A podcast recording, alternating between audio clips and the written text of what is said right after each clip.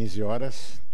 É, vamos dar início ao nosso colóquio de hoje, agradecendo aos que estão sintonizados na TV Harmonia e os que vão sintonizar as pelas manhãs, bom dia, e os que estarão à noite, boa noite. Aos que estão presentes, é, vamos passar essa tarde que promete ser maravilhosa com esse tema. Eu mesmo estou ansioso muito para ver o que Adenauer e Djalma vão trazer para nós. Né? A todos presentes, hoje com o tema O Poder e a Hierarquia no Espiritismo. Agradecido. Vamos dar a palavra a Adenauer para abrir e depois a Djalma. Boa tarde. É, para mim é sempre um grande prazer estar tratando de assuntos relacionados ao espiritual, em particular em companhia de meu amigo Djalma Argolo. Então, eu me sinto muito bem, muito agradável hoje estar aqui falando desse tema. Então, antes de Djalma se apresentar, é, apresentar o que? É Djalma, não, não tem outra forma de se apresentar. E eu gostaria de dizer que o tema, o poder e a hierarquia no Espiritismo, a, acho um tema muito complexo, porque é difícil se constatar né, como é e se é e se existe. É, então, eu considero que é, o poder dentro do Espiritismo, esse poder humano, esse poder que dirige e comanda outras instituições, esse poder não existe. Mas há um outro poder que existe, que é o poder dos médiums. Os médiums ostensivos, eles costumam, eles, né, é, ter um certo poder perante as pessoas, perante o seu público, né? Eles são influenciadores muito poderosos. Então há um poder, mas ele é pessoal, ele não é institucional, porque o Espiritismo não foi construído dentro de uma estrutura organizacional. Nós não temos um poder central, nós não seguimos qualquer tipo de orientação externa. As instituições espíritas nascem ao sabor dos interesses dos espíritos que reencarnam e querem é, desenvolver esse tipo de trabalho e ao sabor também de orientadores espirituais que determinam as características de cada instituição. É, nós somos, é, digamos, registrados é, na sociedade civil, mas não há uma hierarquia nem uma, é, uma superioridade ou inferioridade entre as instituições. Né? Ao menos aquelas que não se filiam a uma organização, um grupo. Do que eu estou falando? Se você for em São Paulo, você vai encontrar instituições espíritas que são que se reúnem e, e aceitam a direção de uma outra instituição maior. Isso existe, mas isso não é do espiritismo. Isto é de uma cultura daquela sociedade Aqui na Bahia nós não temos isso, nós não temos casas espíritas que são coordenadas, dirigidas, subordinadas a qualquer uma outra. Aliás, hoje de manhã, é, me permita alongar, posso? Posso? Hoje de manhã eu fui a uma, uma reunião no Centro Espírita Casa de Redenção Joana de Ângeles, que foi fundado há 30 anos atrás junto com a Fundação La Harmonia. Digamos assim, a Fundação Lar Harmonia, que é essa instituição hoje, naquela época, janeiro de 1994, vai completar 30 anos, foi fundada, ou fundou, o Centro Espírita Casa de Redenção João do Ângelo. Nós fundamos aquela instituição. E durante 10 anos eu fui presidente daquela instituição. Quando a instituição alcançou uma maturidade organizacional, eu resolvi sair da presidência E tanto é que naquela época as pessoas, Adenal, a gente quer que você continue como presidente e tal. Eu disse, não está no poder de vocês essa decisão. Essa decisão é minha. Eu me tornei presidente porque quis, não foi porque vocês me aclamaram, não. Eu quis. É o poder pessoal. Quando eu não quis mais, eu saio. Então não adianta vocês clamarem para que eu continue, porque isso nunca teve influência sobre minhas decisões. e aí eu saí da, da presidência, foi o tempo em que eu já estava aqui com o Centro Espírita Harmonia e desloquei o meu poder pessoal para cá. E hoje eu tive reunião porque nós estamos organizando, agora em agosto, as comemorações a partir de janeiro dos 30 anos. E foi dito lá que o Centro Espírita Casa de Redenção Joana de Ângeles era é, parte da Fundação La Harmonia. Eu disse: não, nós somos independentes, vocês são independentes. Não há qualquer hierarquia, é, vocês não têm que seguir e não seguem nenhuma orientação, vocês têm um CNPJ, vocês, vocês são uma associação a fundação não é uma associação. A fundação não tem sócios.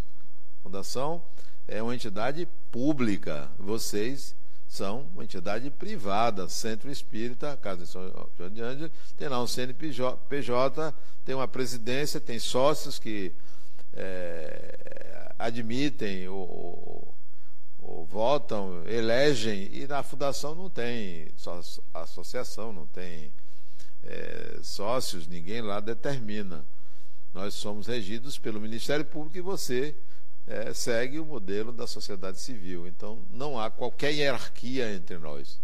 Bom, vocês seguem o modelo que nós utilizamos de ULI. Vocês têm uma ULI, né, que a, solicitam palestrantes da nossa casa, mas nós não direcionamos, não dirigimos, não determinamos o que acontece aqui.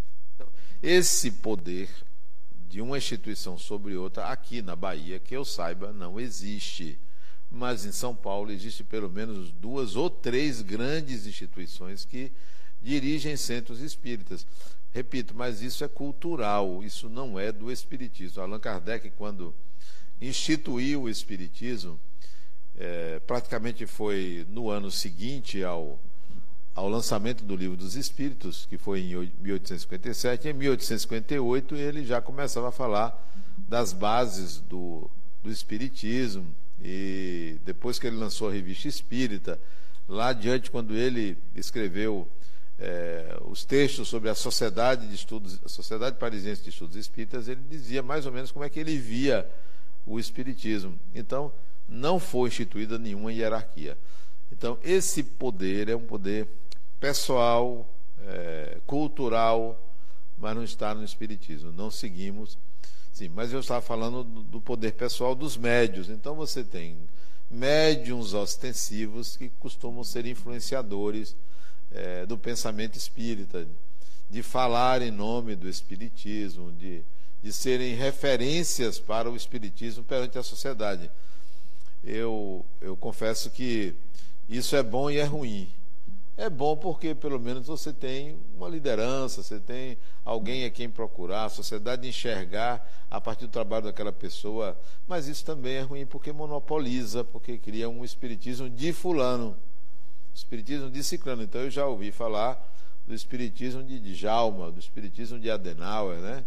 Então isso não é tão bom porque cria é, uma espécie de viés pessoal, né? Eu entendo, por exemplo, que o espiritismo que o harmonia pratica, como pratica, é um viés, é, tem uma, um modo diferente, mas isso não é do espiritismo, isso é da pessoa, é da pessoa. Interessante que há cerca de, de X anos atrás, eu vou botar X porque a idade permite que a gente esqueça. E é X anos atrás, eu acho que é uns 15 anos atrás, no máximo, não, não tinha 20 não. Uns 15 anos atrás. Eu ouvi uma expressão a meu respeito que eu fiquei é, atordoado. Sério? Eu não consegui raciocinar mais pela forma como a pessoa se referiu a mim. Foi ali no Iguatemi, numa empresa de um companheiro nosso aqui, Juvenal. Ele tinha uma agência de viagens grande, já não tem mais, já fechou. Tinha, e eu estava, é, eu fui lá para acertar, levar um grupo para a Europa. Primeira vez que eu levar um grupo para a Europa, eu tinha conversado com ele aqui, e ele disse, Adenal, vá lá na empresa, que a gente trata disso lá na empresa. E eu fui. E era uma empresa grande, é, era uma sala enorme, cheia de pessoas lá é, atendendo seus clientes que queriam viajar, né? uma agência de viagens grande. E quando eu entrei com ele, ele bateu o pau assim e disse: Gente, pessoal, para me apresentar, eu estou trazendo aqui Adenauer Novaes, o nosso líder espiritual. Quando ele disse isso, sério, eu tomei um susto assim: eu sou isso. Eu não sabia que eu era isso. Eu fiquei atordoado assim, e ao mesmo tempo envaidecido. Disse, puxa, eu sou um líder espiritual. Eu dentro de mim, eu sou um líder espiritual. Né? Foi mesmo, isso aconteceu. Eu sou um líder espiritual, eu não sabia disso. É assim que as pessoas me veem. Porque era a ingenuidade. Eu aqui liderava, claro, mas eu tinha uma. Não era falsa humildade, uma ingênua humildade de achar que eu não fazia isso, que eu não era o líder daqui. E quando ele falou isso, despertou a não é, não vou chamar a vaidade, sim, teve uma vaidade, mas despertou essa esse estado, essa condição de poder, de ser um líder espiritual. Isso soou para mim como é, eu estou perto de Jesus, isso aí, sei lá, estou perto de Deus. Soou de uma forma assim fantástica dentro de mim. Posteriormente, só fazendo um parênteses, eu li uma, um trecho de Jung, onde ele fala disto. Que quando você toma consciência desse poder, isso lhe atrapalha. Ele não fala em vaidade, ele fala é, numa condição em que o ego sai da realidade, porque passa a, a vivenciar as coisas com uma consciência que ele retira da humanidade. Eu li isso e digo, poxa, ele tem razão. Eu preciso voltar, eu preciso me esquecer desse lugar, no trato comum, e lembrar-me desse lugar quando ele for necessário. Nos momentos em que a liderança ou esse poder ele é necessário ser exercido é, quando é, a instituição estiver em jogo, quando a, as circunstâncias exigirem. Eu não posso me furtar de estar nesse lugar de representação, mas eu não posso estar sempre nesse lugar no trato com as pessoas. Por exemplo, sim, então eu li Jung e fiquei satisfeito quando eu li. Eu não, não me lembro em, em, que texto eu li. Eu acho que é um texto que Djalma me, me, me, mandou, não tenho certeza. Hoje de manhã, quando eu saí, da, quando eu cheguei aqui, que eu vim do Joana de Ângela de volta para pegar o carro aqui, já há 12 horas, meio-dia, as pessoas já estavam saindo aqui das atividades e uma, uma mulher que a mim me parece que ela é assistida, ela recebe alguma coisa da instituição, ela estava com uma marmita é, de papelão comendo alguma coisa ali na porta, do lado de dentro da instituição. E eu me dirigi ao carro para sair, para ir para casa. Quando eu vou abrir a porta do carro, ela lá a uns 20 metros de mim, seu Adenauer, seu Adenauer, e veio na minha direção. Ela me parecia um tanto quanto atormentada, me parecia. Não havia indícios, era uma, uma intuição de que ela não estava bem. E ela veio na minha direção, seu Adenauer, igual a marmita assim, o senhor poderia. Não, eu, um dia eu podia vir aqui para o senhor me dar um passe. Eu disse, sim, mas por que você quer um passe? Ela disse, eu passo por muitos problemas e eu preciso de um passe, eu quero um passe seu. Eu disse: Vamos fazer o seguinte, eu vou te dar o passe agora. Me dê um abraço. Durante o abraço, você estará recebendo um passe meu. E aí, ela botou a marmita assim de lado e nos abraçamos. E eu fiquei alguns segundos, talvez um minuto, abraçado com ela. Né? Ela um pouco mais alta do que eu. Né? Ela ficou assim, eu abracei ela, fiquei ali. Só... Aí eu sussurrei no ouvido dela: Você está recebendo um passe. Ao sair daqui, nunca se esqueça desse momento do passe que você recebeu meu. E aí nos distanciamos, ela agradeceu isso aí. Esse momento, para mim, é um momento de humanidade, não é um momento de liderança. Porque talvez o líder, sim, ó, tem horário de passe e tal, mas foi espontâneo, eu não fiz porque eu me lembrei que eu deveria fazer aquilo. Então, eu. Isso foi hoje de manhã, meio-dia eu vejo que aquela ingenuidade de que não há liderança, ela, ela volta, ela já voltou. Aquele poder, aquela, aquele líder, ele não tem, ele não está presente o tempo todo. Né? Ele não está presente o tempo todo. Então, creio que os médios ostensivos, as pessoas que lideram casas espíritas, que se veem nesse lugar de líder espiritual ou de poder sobre uma população, os seguidores, ou que seja, deve em algum momento cair em si e dizer: não, eu, eu não sou isso. Né? Não, não é só isso que eu sou. Eu também sou um ser humano. Eu também devo ou tenho que estabelecer uma relação com as pessoas de humanidade, onde esse poder não está presente, não deveria estar presente, embora o outro lhe veja assim, porque o outro lhe vê com poder é uma coisa, porque o poder ele emana de quem consente. Né? Mas tem um poder pessoal que eu vejo que não depende do consentimento dos outros.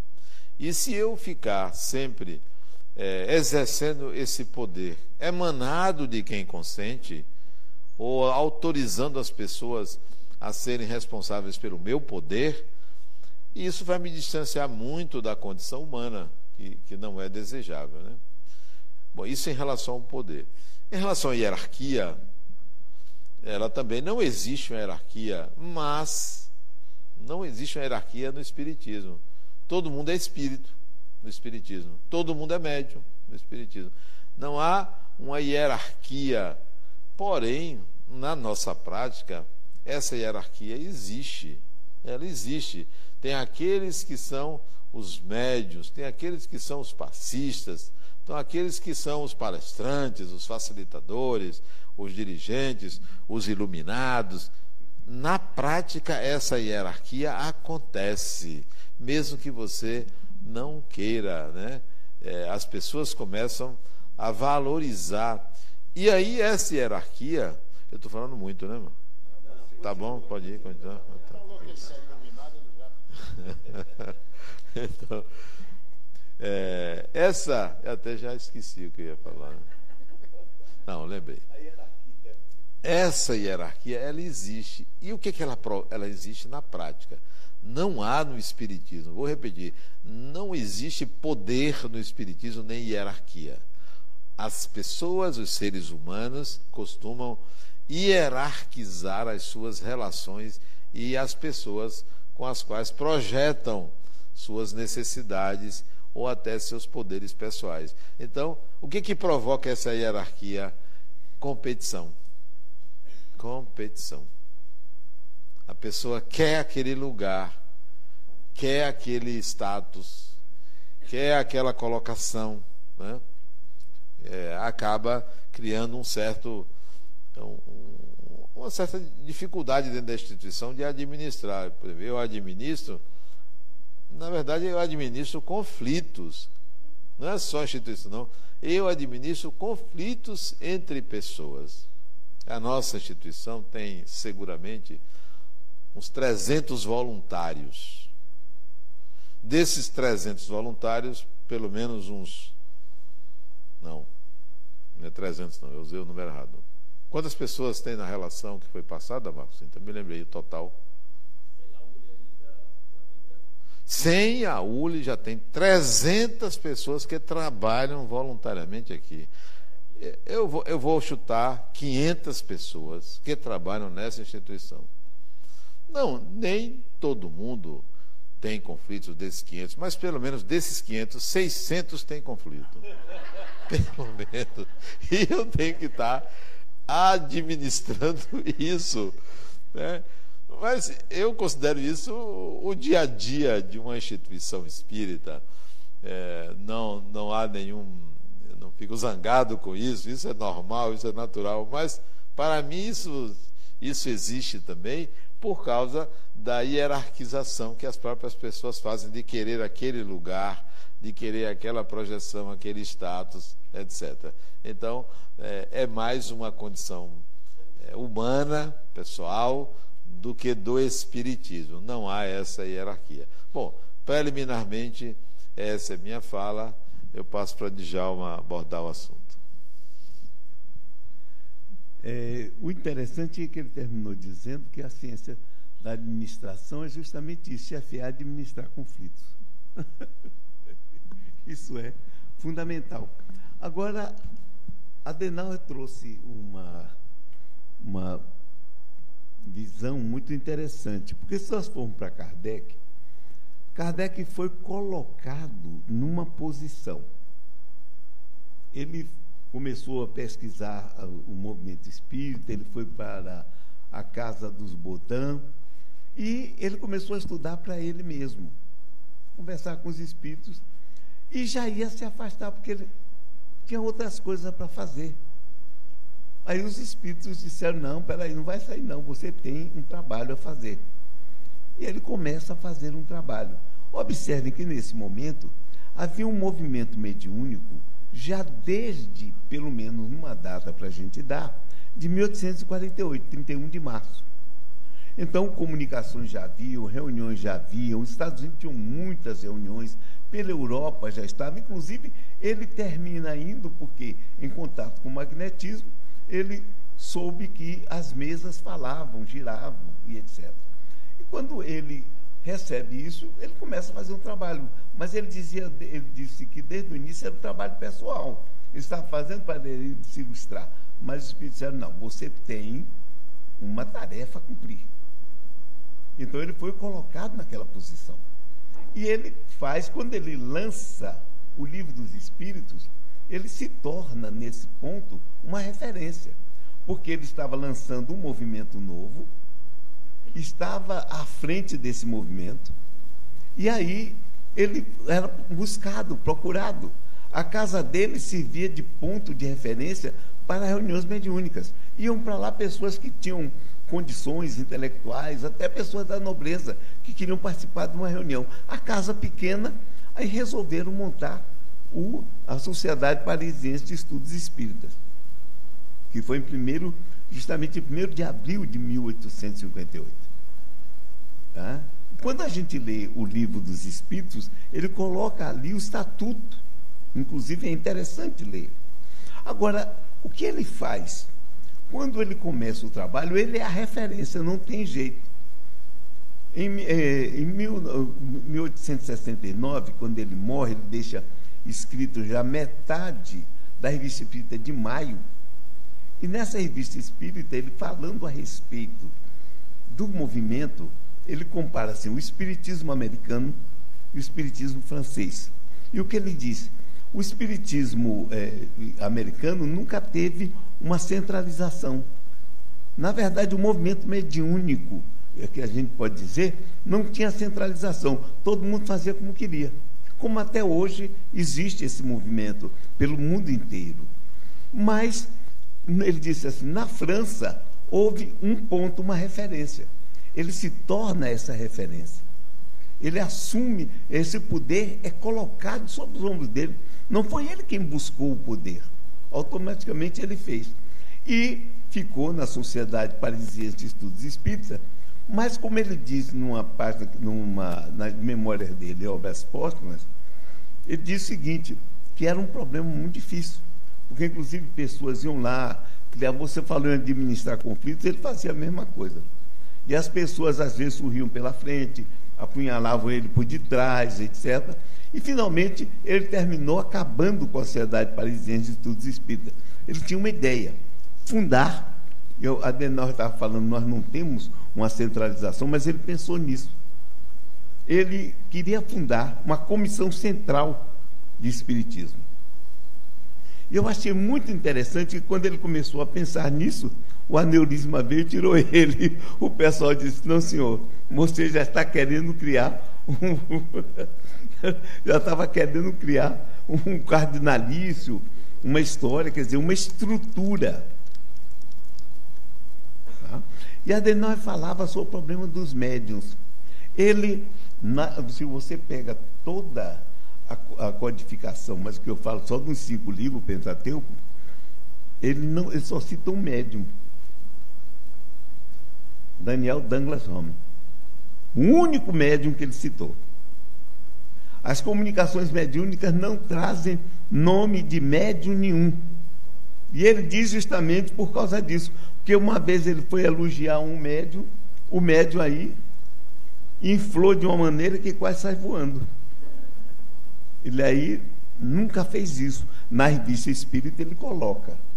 Mas nas obras básicas você não encontra as comunicações com o nome de médium. Porque aí vem um problema, como a não chamou do médium, o poder do médium. Porque todo mundo sempre começa a cultuar alguém que apresenta uma qualidade, entre aspas, sobrenatural. O médium se torna aquele cara que é o, o oráculo. E ele é colocado nessa situação que é agradável, mas ao mesmo tempo é perigosa. Porque ele começa a atender aos pedidos, ele começa a atender, as pessoas começam a envolvê-lo com várias coisas. E se ele não tem uma estrutura, ele termina se perdendo. Porque aí é algo, um unus que é colocado para ele. E ele tem que aprender a lidar, porque o nosso grande problema é lidar com o poder, seja de que tipo for. O poder é necessário, porque sempre vai precisar alguém dirigindo. Uma vez eu tinha um amigo que ele fundou uma instituição, dirigia essa instituição, e ele chegou para mim e disse assim: Eu vou fazer uma gestão compartilhada. Eu disse: Não funciona, amigo. Funciona? Gestão compartilhada funciona eu digo em centro espírita não funciona. Infelizmente, tem que ter uma pessoa que mande, porque se não tiver, vai dar problema. Não, não, mas o menino foi uma argumentação, porque é uma pessoa inteligente, capaz, argumentou. Passaram-se alguns dias, alguns, alguns meses. Eu encontrei aqui em Salvador, eu tinha vindo, eu estava em Léus. Aí Encontrei e disse, como vai a gestão compartilhada? Ele me disse, acabei. Eu, como? Você acabou a gestão compartilhada?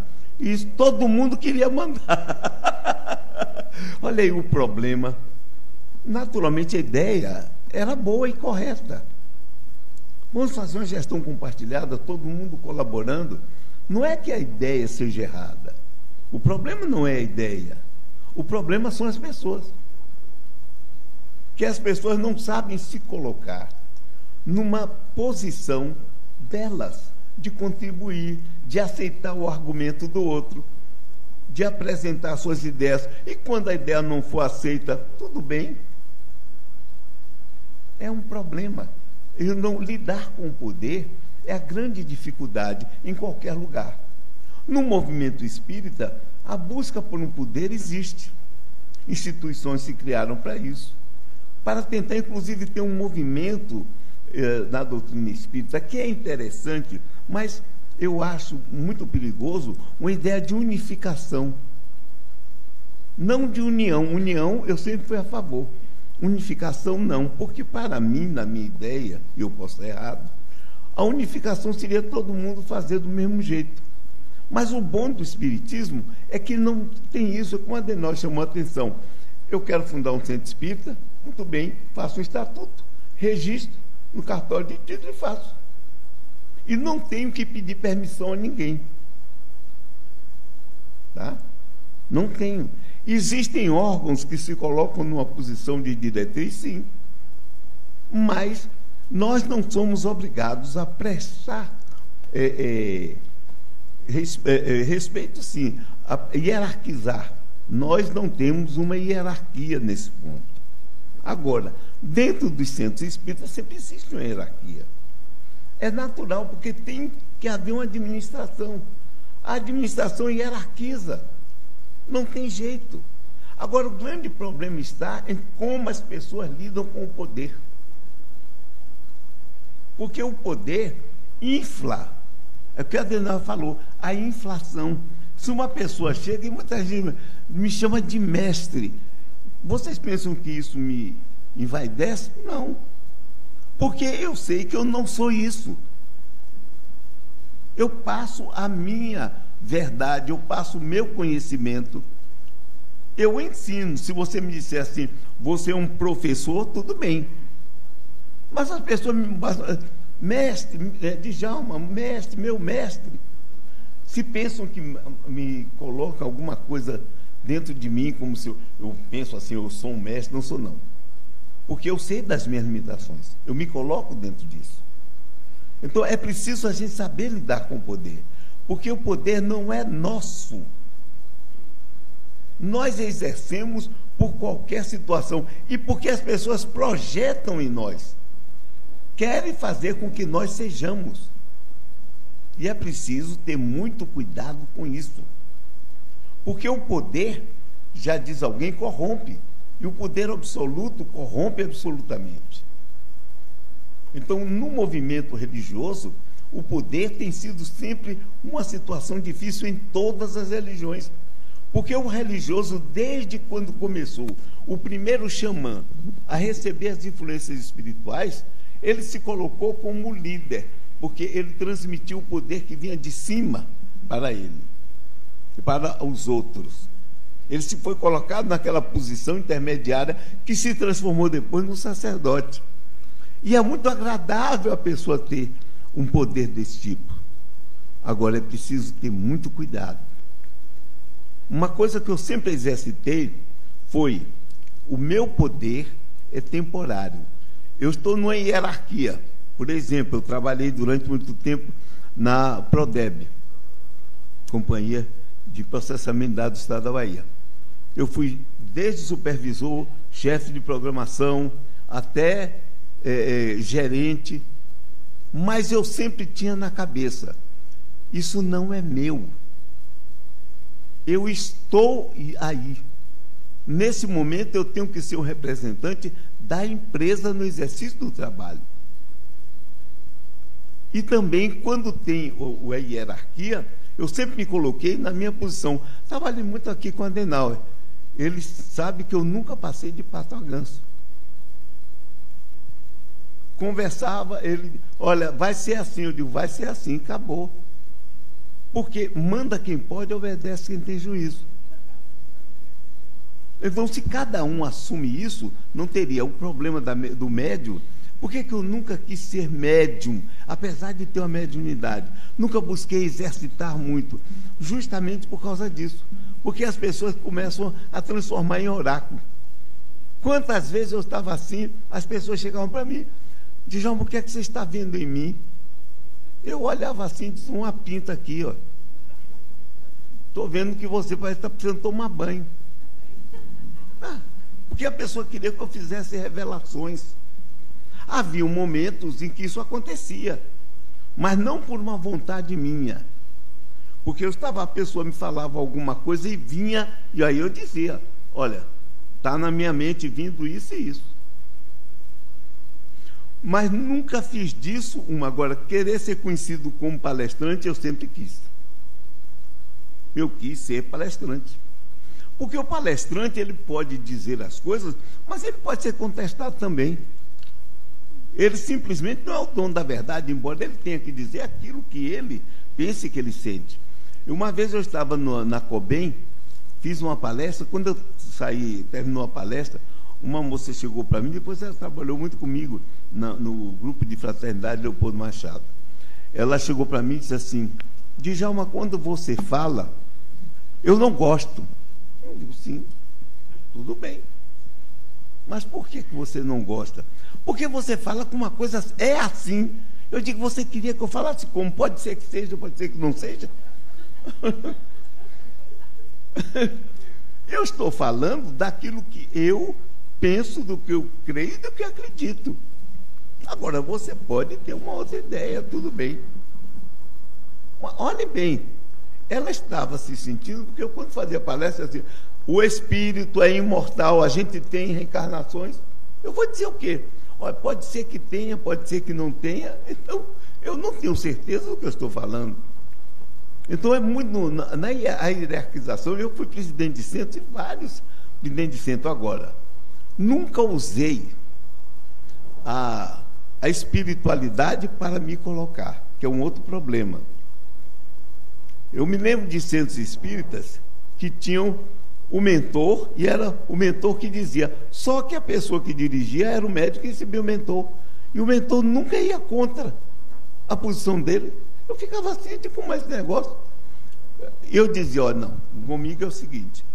Ah, você vai perguntar aos espíritos para fazer? Não. Eu vou fazer, se eles quiserem, me espírito. Porque o responsável direto aqui sou eu. Eles não estão aqui. Se alguma coisa der errado, o que é que vai? Foi eu, não. É minha cara que está na frente. Sou eu que tomo a decisão. Agora, sempre o seguinte: o centro não é meu. É esse o ponto que falta para muita gente. Tem um médio que se acha o formidável. Mas observem sempre que no médio tem um problema maior. Ele, o poder dele é um poder que é doado pelo espírito que ele representa. Ah? Ou quando está numa situação, o, o espírito tal me está me dizendo ou me disse que. Não, isso eu não gosto. Eu digo. Está certo ou errado, mas eu digo. Fim de papo. Nunca quis tomar essa posição. Nunca quis ser porta-voz. Porque eu acho muito interessante. Você se coloca naquela posição. Ah, sobre isso. Olha, é o seguinte. O meu mentor diz que, bonito, lindo. E você está dizendo o quê? Como diz um amigo meu, cara pálida. você diz o quê? Agora, observem isso. A hierarquização em qualquer movimento religioso existe. Veja o movimento de Jesus. Quem era hierarquicamente o, o que mandava, o líder? Era ele. Era natural. Depois que ele morre, passa para um Simão Pedro. Porque e havia entre eles uma disputa. Mas quando Paulo pegou e explodiu o movimento, começou a ter necessidade de pessoas se dirigindo. Vieram os bispos. Depois, como estava-se no Império Romano, o bispado de Roma tomou a posição maior. Por quê? Porque nós estamos no centro do império, logo nós temos que mandar. Porque é o poder é a necessidade de mandar, é o ter a proeminência. E aí na religião, esse é muito problemático, porque é um poder revestido de humildade. Eu estou apenas representando aqui a ideia do alto que vem. Mas quem está mandando sou eu. Vocês já imaginaram um centro espírita que você, para fazer alguma coisa que é importante, você tem que consultar o mentor e o mentor da última palavra. Agora, o problema não é esse. O problema é que o tal do mentor é geralmente o presidente que tem a última palavra, é ele que recebe o mentor. O que eu fico impressionado é como os dois têm uma, uma coordenação tão grande, isso eu estou dizendo em vários lugares, que é, é tão grande a coordenação que o que um pensa, o outro pensa também. Acho tão interessante.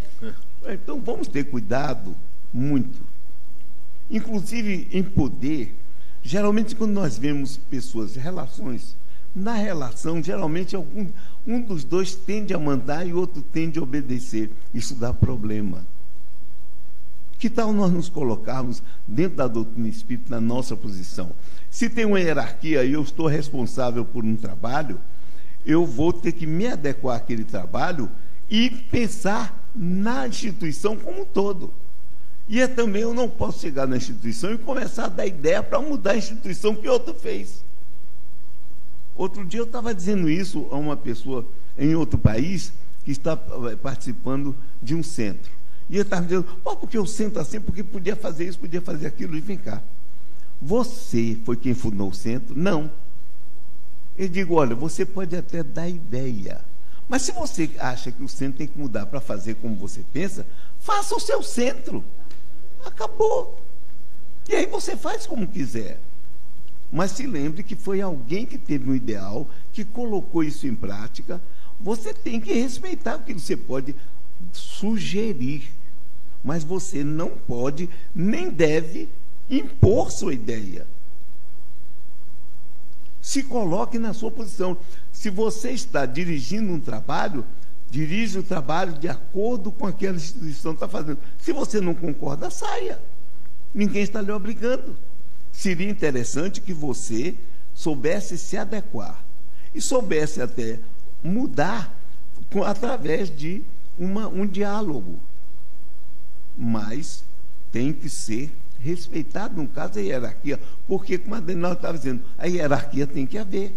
Aqui tem uma estrutura que dirige, aqui tem normas. E isso é necessário. O problema não está aí. O problema é quando a pessoa ultrapassa o problema da norma. Quando a pessoa quer mandar, inclusive mais do que quem está acima, hierarquicamente, porque tem uma hierarquia, se quer, se quer, se quer queira, quer não. Uma hierarquia de chefia que pode ser, no caso do médium, por causa do munus mediúnico. Cuidado com isso. Cuidado com isso.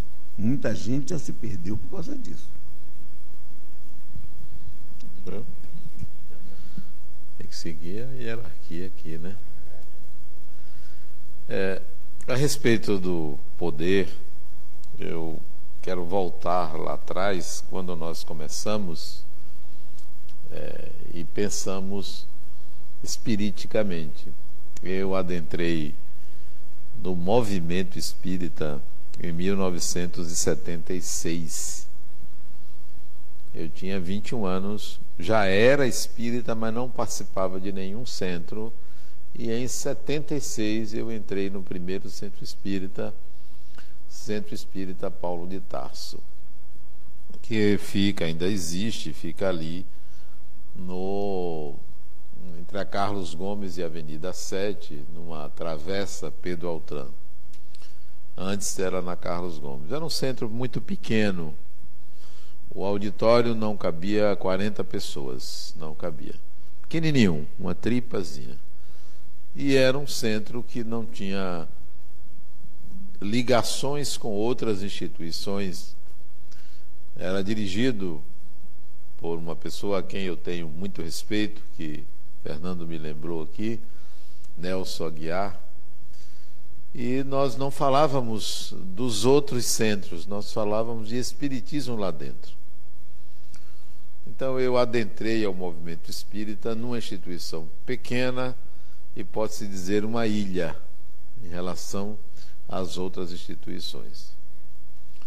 Isso me deu condições de seguir pensando assim, em autonomia, em autodeterminação de viver o Espiritismo, sem estar ligado a nenhuma instituição, nenhum outro órgão que não fosse aquele centro. Então, meu mundo espírita era aquele centro espírita. No ano seguinte, 77, eu fui convidado para participar de um curso básico de Espiritismo que existia numa outra instituição, chamado Instituto Kardecista da Bahia, que completa 100 anos este ano. 100 anos. E eu fui ao Instituto, e aí eu vi que existia outro centro espírita, é, antigo, e fiquei participando de duas instituições espíritas, né? Uma mais tradicional e aquela de Nelson Aguiar. E como o Instituto apresentou um outro universo de conhecimento, além daquele ali do Instituto do, de Nelson Aguiar, do Paulo de Tasso, eu fui para o Instituto Kardecista. Me instalei lá sem cortar minhas raízes com o Paulo de Tasso. E no Instituto eu comecei a ver que existia muita coisa que poderia mudar, poderia ser diferente. Já existia em mim um fenômeno que existe em todo ser humano e que eu quero fazer um parênteses para falar desse fenômeno. Depois eu volto ao Instituto. Eu escrevi sobre isso em 98, 97, 98, esse fenômeno. Está lá um item lá de um livro chamado Felicidade Sem Culpa. Eu coloquei que todo ser humano precisa passar pela experiência de liderar. Todo ser humano. Você precisa ser o dono da ação. Você precisa ser a referência de algo, seja na família, seja na cozinha, seja na, na escola, seja no trabalho, seja no trânsito, onde for, você precisa estar num lugar de poder. Isso, numa visão junguiana, todo ser humano precisa ser o self. O self é a totalidade, o self é o elemento organizador, o self é quem determina como as coisas são. Todo ser humano precisa disso. Cada um de nós precisamos passar pela experiência de ser o self, de exercer um poder natural, porque isto significa uma sintonia com o espírito que nós somos. Eu já escrevi sobre isso lá atrás. Todo ser humano precisa exercer o seu poder pessoal, não sobre os outros, sobre um campo próprio, sobre um espaço próprio. Nós precisamos disso, né? É, não, não podemos ser sempre comandados, não precisamos ser sempre é, é, discípulos. Nós precisamos gerar um campo onde, ali naquele campo, a individualidade, a singularidade do espírito se apresente. Por quê? Porque a singularidade do espírito é a, é a, a diversidade, é a diferença né? Essa diferença precisa aparecer, porque senão nós estaremos sempre vivendo uma vida coletiva. Há um poder pessoal a ser manifestado. Então, é preciso que esse self apareça, é preciso que isso aconteça na vida da gente. A gente não pode viver a encarnação inteira apagado. Né? Apagado. Não, eu, não, eu não faço nada, eu não mando em nada, não, não é mandar nos outros. Eu, eu não criei um campo pessoal. Então, é preciso criar um campo pessoal. Todo ser humano precisa criar um campo pessoal. Aí fecha parênteses. Lá no Instituto, eu comecei a construir esse campo pessoal. Não com a intenção de obter o poder, com a determinação de ser eu mesmo. De ser eu mesmo, né? Tinha saído da adolescência, estudava engenharia, então eu vi que as coisas podiam ser diferentes. Só que a instituição seguia um modelo de espiritismo. Um modelo. Esse modelo de espiritismo era um modelo clássico de pureza doutrinária, de alinhamento com a história, alinhamento com a tradição, alinhamento com os líderes espíritas mundiais, locais e eu vinha de uma ilha, chamada Paulo de Tasso. Eu vinha de uma ilha. Eu vinha de um, de um lugar pequeno onde o, o dirigente ele determinava como as coisas seriam. E eu gostava daquele espiritismo. Gostava mesmo, eu me, me acostumei àquele espiritismo. Então, eu chego num lugar onde o self é um outro self coletivo. Não era de uma pessoa, não existia uma pessoa, em que pese o dirigente, é, graças a ele a instituição se manteve, ele já desencarnou, Luiz Gonzaga Pierre. Mas seguiu um self coletivo. E eu, jovem, vinte e poucos anos, queria que as coisas pudessem ser diferentes. E aí comecei a entrar em choque com a instituição. Lá dentro, em choque. Não a a querer querer mudar tudo. Eu queria mudar tudo e mais alguma coisa. Não era tudo, não era tudo e mais alguma coisa. Eu queria que tudo fosse diferente. E, e entrou um choque. Se não fosse uma figura, Djalma, ímpar no meio espírita, eu teria derrubado aquilo tudo. Essa figura já desencarnou. E Delfonso do Espírito Santo, ele me chamou, Adenauer, as coisas não podem ser assim. Me deu razão, você está sendo chamado de incendiário do Espiritismo. Né? Ele me colocou assim, num lugar como se eu precisasse ser estrategista. Não era assim, não faça nada disso. O conselho dele era a forma. Interessante, ele tinha a mesma vontade que eu tinha de que as coisas mudassem. Ele, ele me aconselhava a mudar, não é assim, não é assim, você tem que ir de outra forma, de outra forma. E eu aderi ao que ele disse e deu certo. Bom, mas esse selfie precisava é, estabelecer um domínio. Um domínio. E eu aí comecei a ter é, uma visão de que eu poderia é, comandar aquelas pessoas, porque eu era responsável pelo curso básico. Todo mundo novo que entrava me tinha como referência. A referência não era a presidência da instituição, a diretoria era a Adenauer. Então, eu criei uma casta de, de, de pessoas que me seguiam. Eu adorei isso, porque o poder encanta, né? Você ter poder encanta. E eu adquiri um certo poder e aí me tornei presidente da instituição. Pronto. Me tornei. Aí é que eu, o incendiário, eu me tornei. E aí eu mudei um bocado de coisa na instituição. Mudei. As cadeiras foi antes. Pierre ainda estava encarnado. Culminou com a desencarnação do antigo presidente. Quer dizer, praticamente eu desencarnei algumas pessoas para poder seguir com o meu plano, né?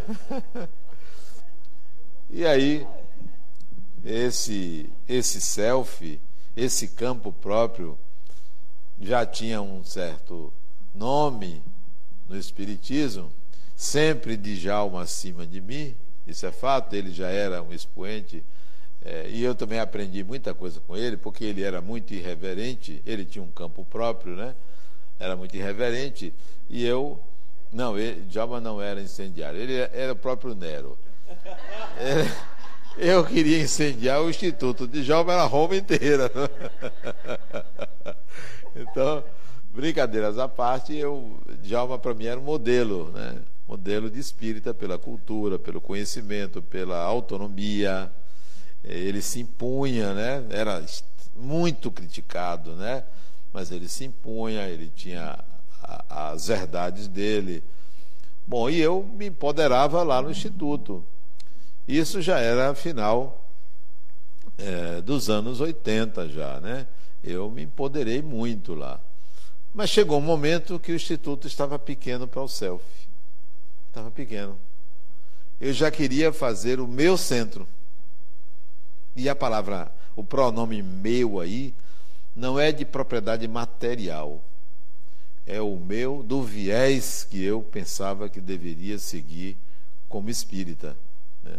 O meu modo, a minha maneira de ser. E isso foi crescendo. Que eu acho isso, é, sem falar de mim, eu acho isso muito importante para todas as pessoas. Você tem que deixar sua marca no mundo.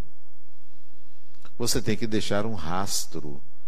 Você tem que deixar um perfume no mundo. Há que haver uma vida que você possa dizer: essa é minha vida. Não é de minha mãe, não é de meu pai, não é de meu marido, não é de minha mulher, não é da minha família. O espírito, em algum momento, tem que estabelecer o seu campo. Isso é a, a exuberância do espírito, isso é a, a, a singularidade do espírito. Então, aquela época, eu queria o meu centro. Eu queria fazer isso, né? Eu queria fazer carreira solo é, carreira solo. Disse, não, eu quero fazer do meu jeito. E via as lideranças espíritas aqui na Bahia, eram pessoas muito dedicadas, né? algumas já desencarnaram, outras a gente quer que desencarne, mas não, não, não vão. Então, tinha as lideranças que faziam também as suas marcas. as suas marcas. E eu não era contra essas lideranças. Eu queria fazer do meu jeito. Do meu jeito. O selfie queria se manifestar. E aí culminou em 1992 que eu digo, chegou. Eu já não quero mais participar do instituto, porque eu recebi um convite para criar de um espírito para criar a Fundação da Harmonia. Então, eh, eu saí. E até hoje a instituição existe. Esses dias até fui convidado para palestrar lá nas comemorações de 100 anos do Instituto Kardecista. Né? Então, ainda está lá em pé. Mas eu resolvi é, é, fazer o meu centro espírita. Entenda novamente, meu aí, não como uma propriedade material, embora isso é, reverbera como sendo de fato meu, como uma posse, reverbera, mas não tem, não tem saída. Eu li um livro de há uns anos atrás, eu até resgatei esse livro esses dias para reler, de uma psicóloga junguiana, pernambucana, hoje morando em São Paulo, chamada Raíssa Cavalcante. Ela escreveu um livro chamado Os Símbolos do Centro. Os Símbolos do Centro. É um livro muito interessante, tem umas gravuras. E eu resgatei esses dias porque eu tive um sonho que eu mandei para você, por causa desse sonho eu resgatei o livro dela, reli algumas partes interessantes para o livro que eu estou preparando. Esse livro dela fala de que as sociedades se organizam em torno de um centro. Não é centro espírita, não. Em torno de um centro, uma praça, uma igreja, uma árvore, um, uma praia, um rio, o um mar, em torno de um lugar chamado centro em torno de uma pessoa que é o centro. Então, todos nós procuramos o centro, a referência do centro. Eu vou para aquele lugar, eu vou procurar aquela pessoa. Então, quem pensa em saúde vai procurar o médico, o hospital, a casa de saúde. Quem pensa em espiritismo vai buscar o centro espírita. Então, nós nos referenciamos a partir de um centro que se torna a referência. Então, quando surge um indivíduo como Allan Kardec, que começa a teorizar sobre os fenômenos, ele se torna o centro, onde as pessoas vão colocá-lo nesse lugar de referência, mesmo que ele não queira, não tenha alternativa, mesmo que não queira. Então, mesmo que eu não queira, aqui na casa eu sou buscado como um centro, como uma referência, querendo ou não. E eu escrevo muito, então, e falo muito, então essa referência passa a ter um certo poder dentro da instituição, mais do que, muito mais do que o fato de ter sido fundador. Né? Por falar, por escrever, por estar sempre atendendo pessoas. Só para ilustrar, fazendo um parênteses aí, eu volto à questão do centro. Uma pessoa me procurou, isso tem uns, talvez seis, sete anos, que me surpreendeu pela primeira vez. Ela disse assim: Eu vim aqui pela primeira vez e vim porque você me chamou. Porque você tem uma coisa para me dizer. Então, o que é isto? É você ser colocado num lugar de centro. Eu também não me furtei, eu não saí desse lugar e disse a ela. Eu lhe chamei para isto. E disse a ela. Até hoje ela está aqui na casa. Eu lhe chamei para isto. Esse lugar de centro é requerido por todo mundo. Voltando a, ao poder, à carreira solo, ao meu centro, Há também a questão de o que é o Espiritismo. O Espiritismo é visto como uma religião. O Espiritismo é visto como um grupo de pessoas que falam com espíritos. O Espiritismo é visto como um lugar, uma, uma doutrina que trata do sobrenatural, dos mistérios. Bom, mas para mim, para Adenauer, o Espiritismo é, já transcendeu esse lugar coletivo. Não é esse lugar coletivo. Esse lugar coletivo é necessário para a sociedade, para as pessoas que precisam desse lugar coletivo do Espiritismo de ser isto: uma religião, uma doutrina, uma filosofia, um não sei o quê. Não, peraí. Para mim, o Espiritismo é como a ponta de uma agulha. O Espiritismo é, contra é como o acender e o apagar de uma lâmpada. O Espiritismo apenas é um despertador. É um despertador. Para algo, para algo que é descrito. Descrito. Não para o que está escrito, para algo que está descrito. Então, esse é o meu Espiritismo. Eu quero usar o Espiritismo como uma ferramenta para me conectar, para me conduzir a esse algo que é descrito. Então eu vou atrás desse algo e não fico então mais preso à letra, preso à doutrina, é, preso às interpretações. Eu estou atrás do algo que foi descrito por Allan Kardec, por João, por Maria, por Antônio, por Joaquim, por qualquer pessoa. Eles descrevem. Eu não vou atrás do que eles descrevem. Eu, eu estou atrás do algo que foi percebido, foi apontado pelo Espiritismo. Então, eu, lá nos inícios dos anos 90, eu vou atrás desse algo. Esse é algo que eu quero mostrar. E é claro que isso é um viés. É claro que isso é um formato. Não é a verdade, é o meu campo. É o meu campo. E quando eu digo o meu campo, eu digo com muita propriedade de ser um modo particular de enxergar, sem prejuízo dos modos particulares das pessoas enxergarem esse seu campo. Então, eu vejo um movimento espírita bastante eclético, porque cada um faz o seu campo. Cada um constrói o seu campo, porque não há uma organização que diga todo mundo tem que pensar dessa forma. Ainda bem que não há. Todo mundo tem que praticar o espiritismo dessa maneira. Ainda bem que não há. Então, o, o Centro Espírita Harmonia, ele se estruturou em cima dessa ideia de campo. E, e, essa visão de campo, não, ela não é nova, não.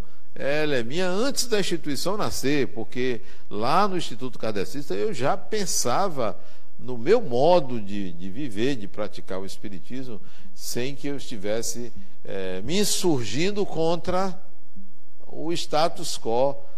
Eu não estava contra o que as pessoas fazem, eu estava em busca de mim mesmo. E isso é muito bom quando você não elege é, alvos, né?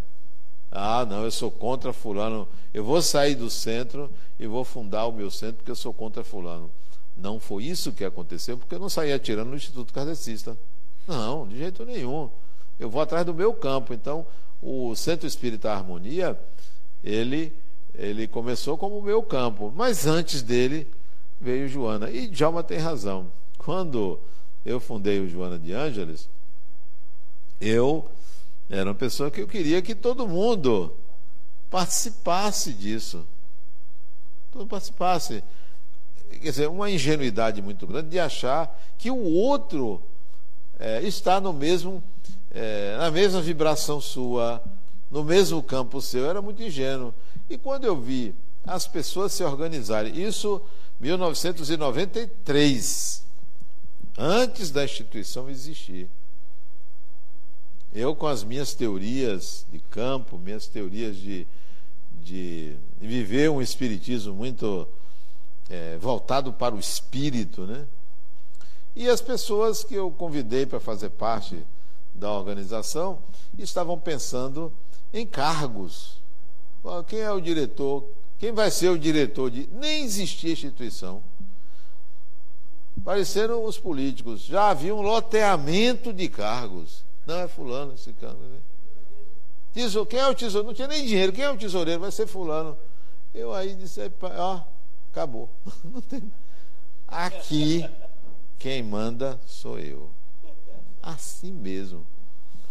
Não como um ditador, porque eu acho o ditador muito fraco, né? Um ditador, não sei um ditadorzinho, não era Deus, não era um ditador. Aqui quem manda sou eu. E aí a instituição seguiu dessa forma no Joana de Ângeles. Ele foi fundado, ó, aqui, quem determina não é mentor, não é guia, sou eu. Né? Isso descontentou muita gente, criou muitas arestas, raivas, né? Ainda hoje, Luciano está dizendo, Adenal, eu, eu odiava você. Eu disse, eu sempre lhe amei. Porque não era você. Eu estava estrutura, me estruturando.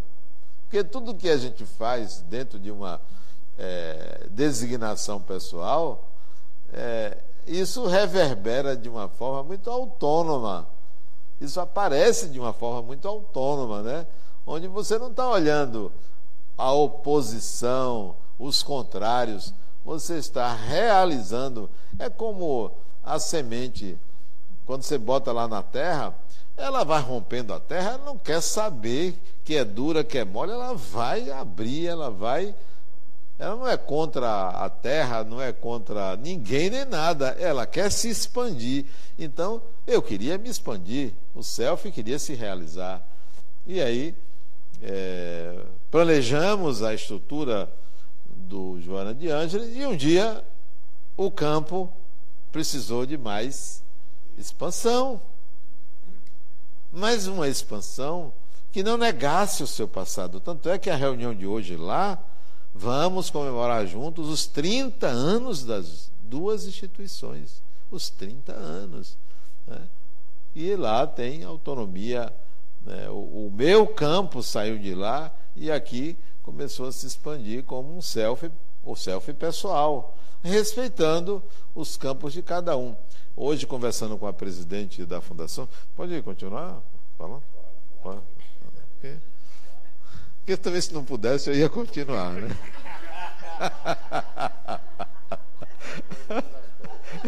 continuar. Mas é rapidinho. Ela dizendo que nós estamos com um programa de compliance aqui. Né? Tem um promotor que ele está trabalhando para nós construirmos um programa de compliance. Né? seguindo a tendência das instituições é, civis, das instituições, das fundações, um programa de compliance. E o promotor estava dizendo que aqui ele viu que a instituição é cheia de núcleos autônomos. E ela disse: aqui não, aqui quem manda é Adenauer. Eu disse, mas fulano, você é presidente dizer que sou eu que mando Adenauer. Eu não posso mentir. eu tenho que ser verdadeira. Mas, poxa, eu não vou dormir hoje com essa, porque os núcleos são autônomos. Não são, porque se houver qualquer problema, eles procuram você. Então não é, é o seu campo.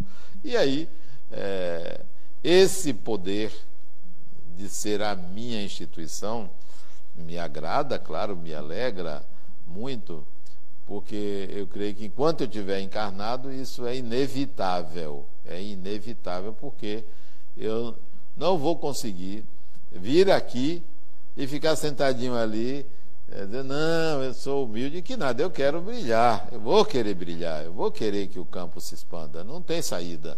Não é uma questão de, de vaidade, é uma se é vaidade, é uma senhora vaidade, porque de fato eu quero causar quando eu venho aqui na Semana Espírita, que eu sento ali e fico olhando as pessoas trabalharem aqui, eu estou ali analisando tudo para chegar depois e dizer, olha, não vai ser assim. É claro, eu posso me esconder, mas eu não vou me omitir de colocar esse campo em funcionamento. Esse é um poder que eu, eu considero que todo ser humano deveria ter. Todo ser humano deveria ter. E se duas pessoas. É, aliás, fazendo outro. Não, senão vai vai falar demais. Não, eu vou falar. Mas outros parênteses. Uma pessoa me trouxe para eu conhecer um médium. Né? Acho que ele é de fora, para vir fazer um trabalho aqui. Que ele tem isso, tem tal mediunidade e tal, não sei o que lá. Aí trouxe, num dia de sexta-feira de manhã, ele foi conversar comigo. E conversou, falou um bocado de coisa, olhou assim para mim, disse algumas revelações a meu respeito, improváveis de serem constatadas, porque é assim, você na encarnação passada foi isso. Como é que você vai saber? Você foi não sei o que lá. Se, se ele dissesse, ó, você nasceu no dia tal, na outra encarnação, nome tal, data tal, que pudesse ser constatado lá, verificado, não, assim, uma coisa genérica.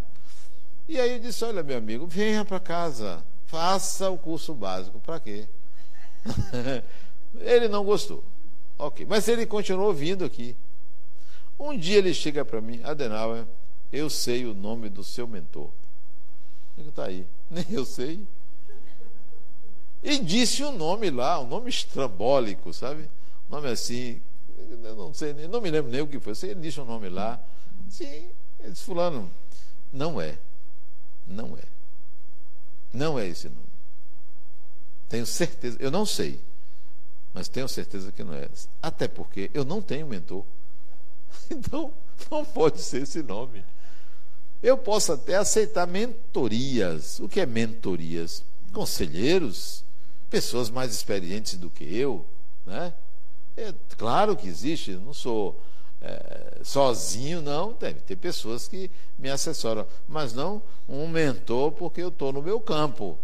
O campo é meu. Ok. Ele aí foi falar para a pessoa que eu não admito é, ninguém para competir comigo.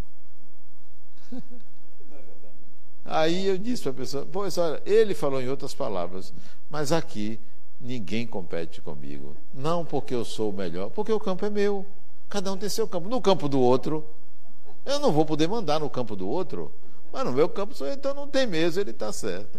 Então, era mais ou menos isso que eu gostaria de falar sobre o assunto poder pessoal campo de manifestação e não ter é, vergonha de ser quem eu sou. Você não deve ter vergonha das suas inabilidades, do seu modo de ser. E ele, o seu modo de ser, será submetido ao crivo coletivo, que sempre vai colocar você muito inferior à coletividade. Então, paciência. Partindo desse princípio, exerça o seu poder pessoal. É, Adenauer, eu, eu, eu fiz sua palestra de manhã e você colocou que você fez aquela, aquele tour na, na, no Chile e que naquela ocasião você não podia nem dizer que era espírito, porque poderia ser até preso, né? Então, com, quando nós, nós estamos debatendo aqui sobre o, o espiritismo de ontem, de hoje e de amanhã, eu estava fazendo uma avaliação aqui, queria ver se, se esse, você pode, e Djalma, dissertar sobre isso, como você vê hoje, com se, é, se, é, trabalhos científicos de Ian Stevenson, de, daquela Ellen Bambar, é, o Jim e o próximo lançamento aqui de um livro que ele traz a ciência é, explicando a reencarnação, não é? E o que é que você tem de, de avaliar o espiritismo de ontem, de hoje, de amanhã e pelo viés do, do, do, motivo de hoje, que é o poder e a hierarquia do espiritismo. Se isso tem avançado, a indústria é, cenográfica né, tem, tem trazido muita coisa de, de, de, de, cientificamente, de casos, casos provados. É, sou eu? Veja bem, Marcos, é, o que a gente chama de ciência é um ente imaginário. Não existe uma entidade classificadora do que é real e do que não é real.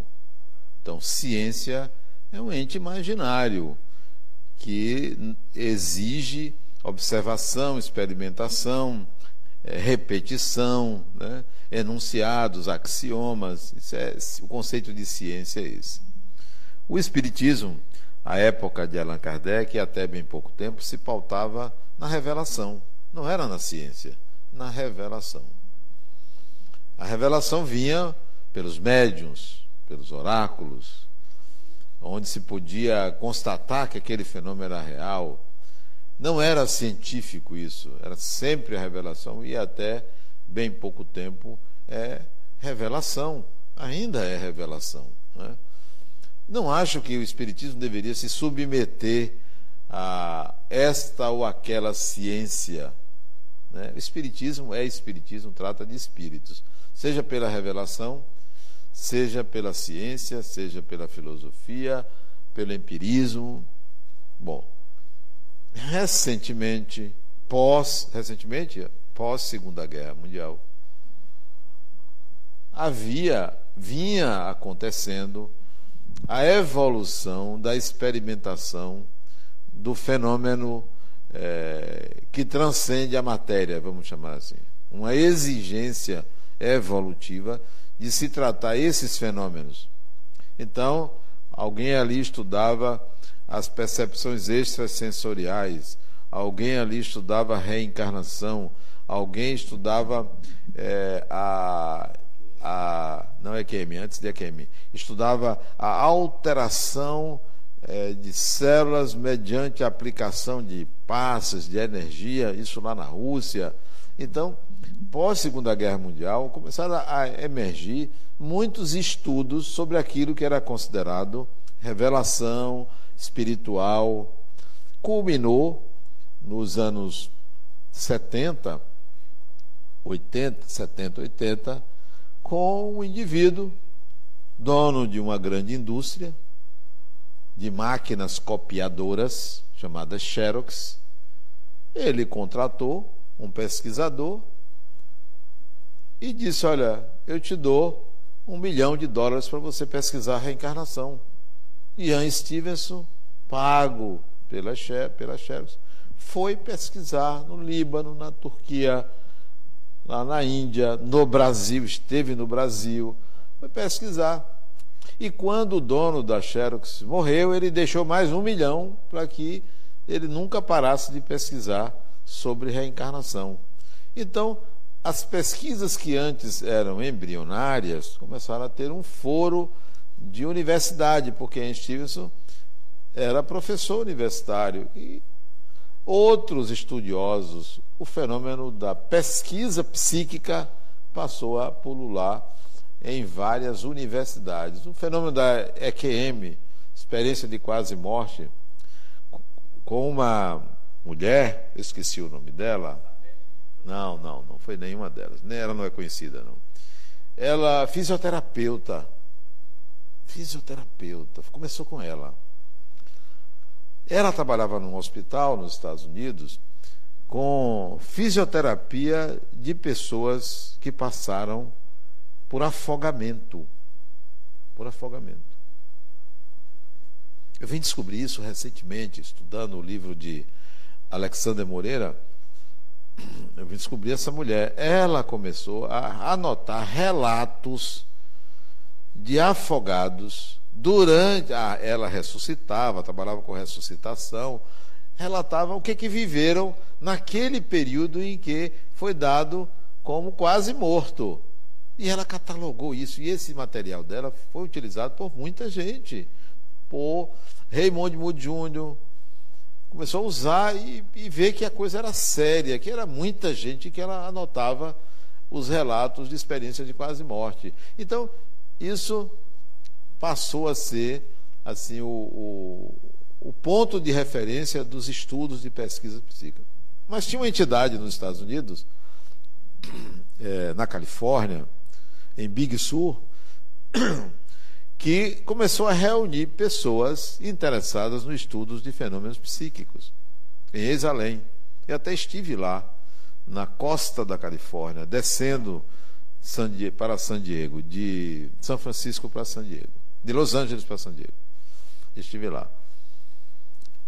Era é, Stanislav Grof, Carl Sagan, era Ken Wilber, e outras pessoas interessadas em algo além daquilo que era a revelação espírita. E eles começaram a publicar livros, livros e mais livros. De tal maneira que hoje os assuntos relacionados ao espiritual estão além do espiritismo. Foram mais além, porque o espiritismo se resumiu a um movimento religioso a um movimento relacionado com a transformação moral, deixando a investigação psíquica de lado. Isso foi bom e não foi bom. Foi bom porque o que hoje se pesquisa tem uma isenção muito grande, muito grande. Não é dentro do Espiritismo, porque o espírita está muito preocupado em ganhar o reino dos céus, em ganhar o paraíso, em ganhar um lugar melhor depois da morte. Não sabe que o, o melhor lugar do mundo é aqui e agora, onde você está, segundo aquela música. É qualquer lugar. Então, a pesquisa psíquica hoje, ela tem um, um domínio enorme no mundo. E não precisa que a ciência referende. Já não é mais necessária é, a autorização o status de científico, porque a quantidade de fenômenos mediúnicos é muito grande. É só você se deparar, ou se, se deter um pouquinho para pesquisar, até na internet, pesquisas psíquicas no mundo. Você não vai parar de ver tanta coisa, tanta gente pesquisando. Algumas pesquisas elas são muito pobres, outras é de uma exuberância enorme. Eu, Marcos lembrou bem o livro Ciência Além da Vida, que é o livro que nós vamos lançar aqui no dia 28 de setembro, que já está à venda aí. Um livro editado em inglês e que a Fundação, mediante a ajuda de um companheiro, contribuiu financeiramente para a tradução do livro. O livro foi traduzido para o português e os autores estarão aqui no dia 28 de setembro para apresentar esse livro, onde ele mostra o volume enorme de pesquisas no mundo, no mundo, ele só excluiu a China por falta de a China e não sei, não sei se foi a Coreia, eu sei que a China e outro país onde eles não penetraram para buscar pesquisas sobre esses assuntos. Quais são os assuntos? EQM, experiência de quase morte, é, imortalidade, ele até cita o caso de Chico Xavier no livro, e reencarnação, onde no mundo se faz essas pesquisas. Vocês ficam abismados com a quantidade de pesquisadores autônomos e alguns dentro de universidades pesquisando esses assuntos. Fora do meio espírita, totalmente fora do meio espírita. Então, é muito bom ver essa quantidade de estudos é, que não precisam da, do, da chancela de ciência e nem da chancela espírita. E que só confirma, reafirma aquilo que o Espiritismo mostra. Então é muito bom. Já. É, olha bem a colocação hoje, quando nós falamos, inclusive agora quando a Adenauer termina, e diz o seguinte: o movimento fora, os estudos fora, eles que estão fazendo, comprovando aquilo que os princípios espíritas colocam. Tá? E mais o interessante, quando ele falou do centro, nós buscarmos o nosso centro. Enquanto ele falava, eu me lembrava, inclusive, de quando eu cheguei na doutrina espírita, na Juventude Espírita Manuel Miranda. Mas eu sempre tive um carisma eu sempre me sobressaía nos lugares, as pessoas eh, me referenciavam, e eu cheguei na doutrina espírita, isso foi acontecendo normalmente. Então, na verdade, foi tão normalmente que até no momento que ele estava falando, eu estava aqui meditando. Eu digo, mas veja, foi uma coisa que eu nunca busquei. Terminei presidente de vários centros espíritas, e dentro da juventude, eu fui presidente da juventude espírita. Você, mas eu digo assim, eu nunca tinha buscado o poder. Ele vinha automaticamente. E quando, fora do, do, da doutrina espírita, na minha vida pessoal, nos meus trabalhos, eu também o poder me buscava. Eu sempre estava dirigindo alguma coisa. Por isso eu penso assim, no movimento espírita, isso nunca me chamou a atenção. Eu nunca quis ser um chefe, um coisa de programação, porque eu já era na minha vida pessoal. Eu me realizava como gerente, como chefe de, de, de setores, etc, etc. Então, não precisava. E aí eu fiquei observando quando ele falava. Eu lidei com o poder de maneira normal. Isso nunca me colocou, ah, eu sou gerente de sistemas padrões da Prodeb. Mas daí? Qual o problema? Nenhum. Porque eu não era, eu estava. Então eu sabia que aquilo era passageiro. Presidente do centro sabia também. Eu nunca tomava a presidência, agora sempre chegava lá, as pessoas terminavam me levando a. Eu nunca briguei para ser. Então, o seu centro, a busca é, é uma, até um problema de individuação. O que é individuação? A busca da própria singularidade. Então, nós temos que buscar a nossa singularidade. E nós temos que fazer aquilo que a Denal colocou aqui, que eu achei também interessante. Nós temos que fazer a diferença. Você tem a sua singularidade, coloque ela em atividade. Seja aquele ponto de referência naquilo que você faz. Agora, não queira isso impondo aos outros de qualquer jeito. Seja naturalmente. É importante ser naturalmente. Busque ser, porque você está buscando o centro. Porque o que é que nós temos que buscar? Aquilo que nós realmente somos: o Espírito, a singularidade, aquilo que foi criado por Deus, que na verdade usa-nos a nós como personagem para fazer suas experiências e descobrir o que é, para chegar aonde ele quer chegar e realizar aquilo que ele deseja chegar, porque eu acredito que ele também é autônomo. Então, essa autonomia está em nós. Agora temos que buscar desenvolver, viver. Não é desenvolver no sentido de fazer um trabalho de estudo, não. Deixar que venha naturalmente, que as coisas aconteçam. E se você estiver na direção de um centro espírita, na direção de uma reunião mediúnica, na direção de uma reunião de palestra, você se lembre sempre que você está ali realizando um trabalho onde você deve colocar o melhor, mas que não é seu o trabalho.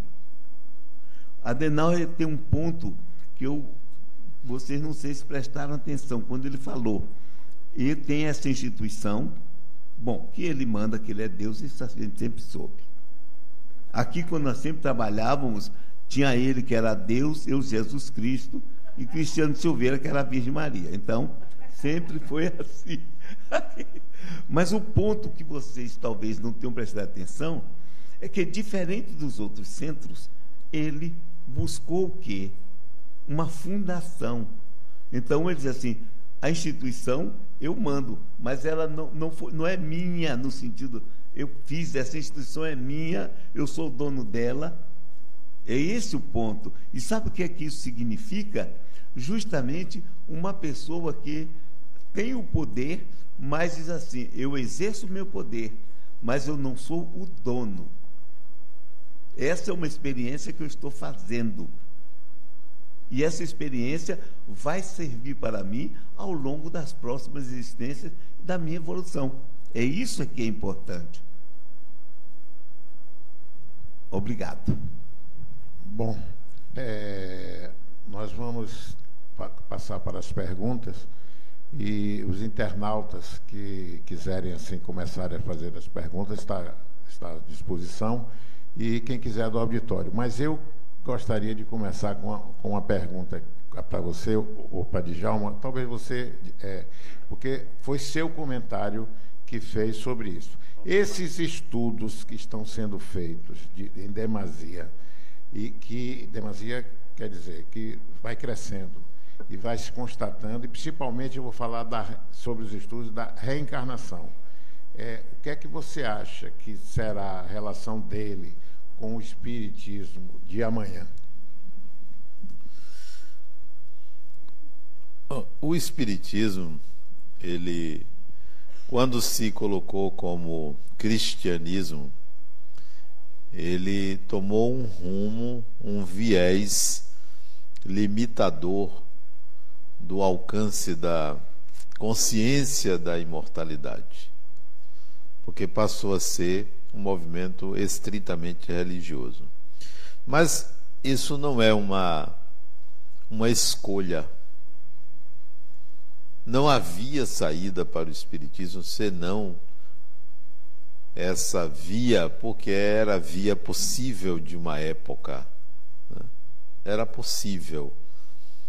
É, ao, ao falar de Deus, ao falar de imortalidade, ao analisar o Evangelho, então o viés já estava definido.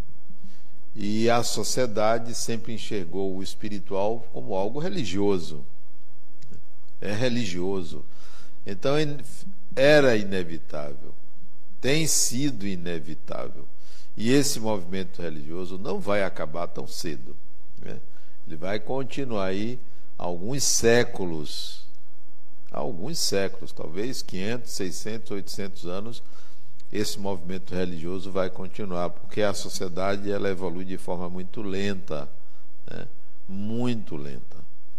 O trabalho que eu faço, que o Harmonia faz, que é um misto de manter uma consciência religiosa, isso não está, é, não está limitado, né? Nós somos uma instituição religiosa, acrescentando esse outro viés do pragmatismo espiritual, né? do pragmatismo. O que é o pragmatismo espiritual? É uma percepção da coisa como ela é, sem enquadrá-la, sem recortá-la como ciência, filosofia e religião. É o que é. Espírito é espírito, não é religioso, nem é profano, nem isso, nem aquilo. É o que é e ele se autodefine. Então, nós trazemos um acréscimo, um acréscimo.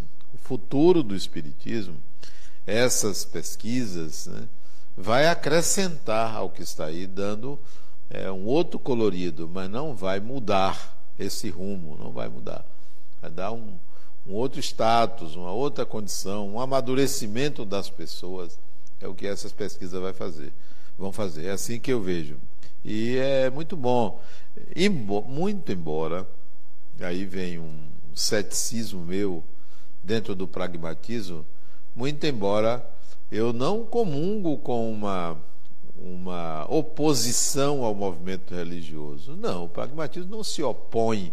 Como eu disse, é um acréscimo, não é uma oposição. Não é. Eu vou, vou agora transformar aqui num centro de num laboratório de pesquisa. Essa não é a proposta, né? De abafar o movimento religioso. Não. A religiosidade atende a um arquétipo, atende a uma estrutura psíquica muito forte que é Imago Dei. Então não vou chegar e dizer, não, não pode ser mais assim, vai ser de outra forma, porque vocês estão errados. Não, não, não há como, é inexorável esse movimento religioso. Então não é uma oposição, é um acréscimo. Bom, vamos ao, temos perguntas, alguém do auditório.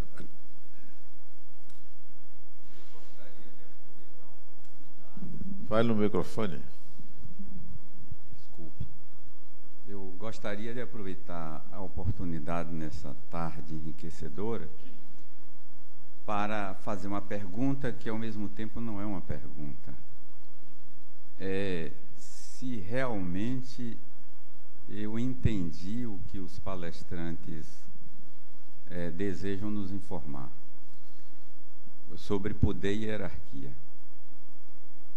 Poder, ele para mim é o poder. Ele é único e tem a sua onipotência. Mas dele se fragmenta em vários filhotes de poder. E tem poder quem tem hierarquia. Ou tem hierarquia quem tem poder. E o melhor poder que se pode exercer no campo da vida é o poder de servir.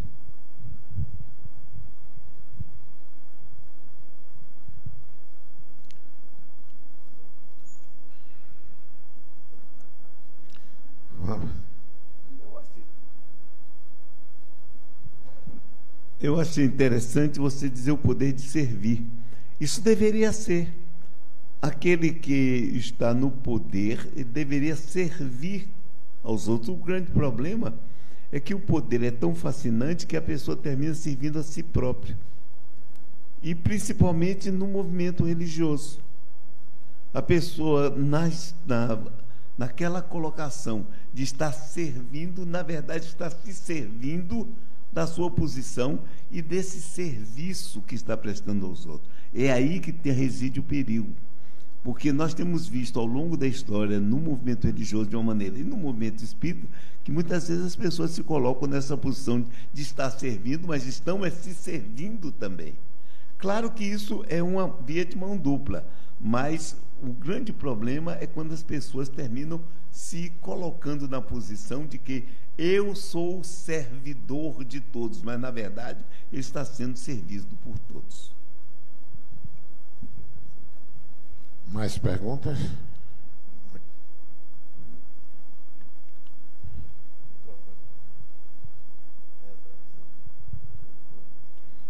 Bom, deixa eu ver se eu consigo colocar em palavras o que eu estou pensando, né, para é, questionar. É, o, o espiritismo, de, de modo geral, eu sinto isso, ele, tem, ele sofre um preconceito né, perante outras religiões, outros pensamentos. Essa, essa pesquisa, essa, essa visão da ciência em cima do espiritismo, do, do que acontece com encarnação, reencarnação, isso, de alguma forma, vai poder é, melhorar essa, essa visão que o mundo, mundo não, Brasil, porque na totalidade o espiritismo ele está mais concentrado no Brasil, né? apesar de ter nascido na França, a, a difusão dele maior é no Brasil. Será que essa pesquisa, o resultado disso, vai deixar ele mais assim evidente para o povo, sem tanto preconceito?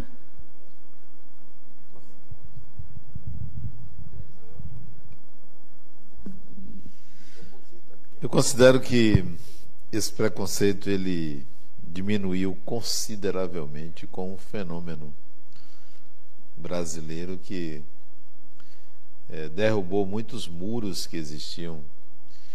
É, esse preconceito vinha da religião dominante, mas teve um indivíduo que conseguiu estabelecer como um psicopompo entre a sociedade católica e o espiritismo uma ponte que tirou muitos preconceitos, que foi Chico Xavier.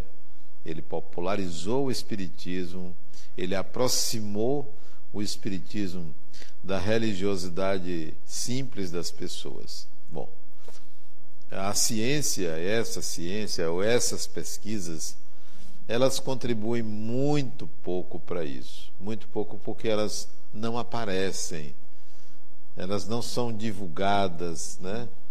Elas ficam lá nos anais, nos arquivos, restrita aos seus eh, idealizadores o que nós estamos fazendo é trazer pessoas para divulgar isso. E ele vai fazer, ele está fazendo um, um tour aí pelo Brasil, em várias capitais, para mostrar isso. Aqui ele vai falar aqui na Fundação, vai falar na Universidade Federal da Bahia no dia seguinte, na, no dia 29. Então, essa divulgação pode contribuir, mas muito pouco. É, a maior divulgação para eliminar essas barreiras, ou o maior, o melhor meio para, para derrubar essas barreiras ou esses preconceitos é o trabalho de cada instituição, de cada expoente espírita, de cada liderança, como mostra o espiritismo, como é que vive o espiritismo, isso vai contribuir mais do que as pesquisas. As pesquisas atendem, atendem mais ao intelecto, né? a compreensão. Bom, mas esse preconceito ele tem diminuído também porque a sociedade tem evoluído. Você for é, no, no, cinema, você vai ver filmes que retratam essa realidade de uma forma muito gritante, que entra no imaginário popular numa aceitação mais do que uma palestra espírita, um filme, né? É, se você é, pegar a literatura também, até a internet, o que se fala hoje, o preconceito ele diminuiu muito, né? É, a própria sociedade evoluiu para eliminar certos preconceitos, né? Então, mais do que as pesquisas, contribui, mas menos do que é, a própria evolução da sociedade. A sociedade está evoluindo no campo espiritual, porque também não tem saída, não tem não tem jeito, né? É, é porque é, pela força das coisas. É como Allan Kardec dizia, ele dizia que o Espiritismo anda no ar. Anda no ar, quer dizer, tá no.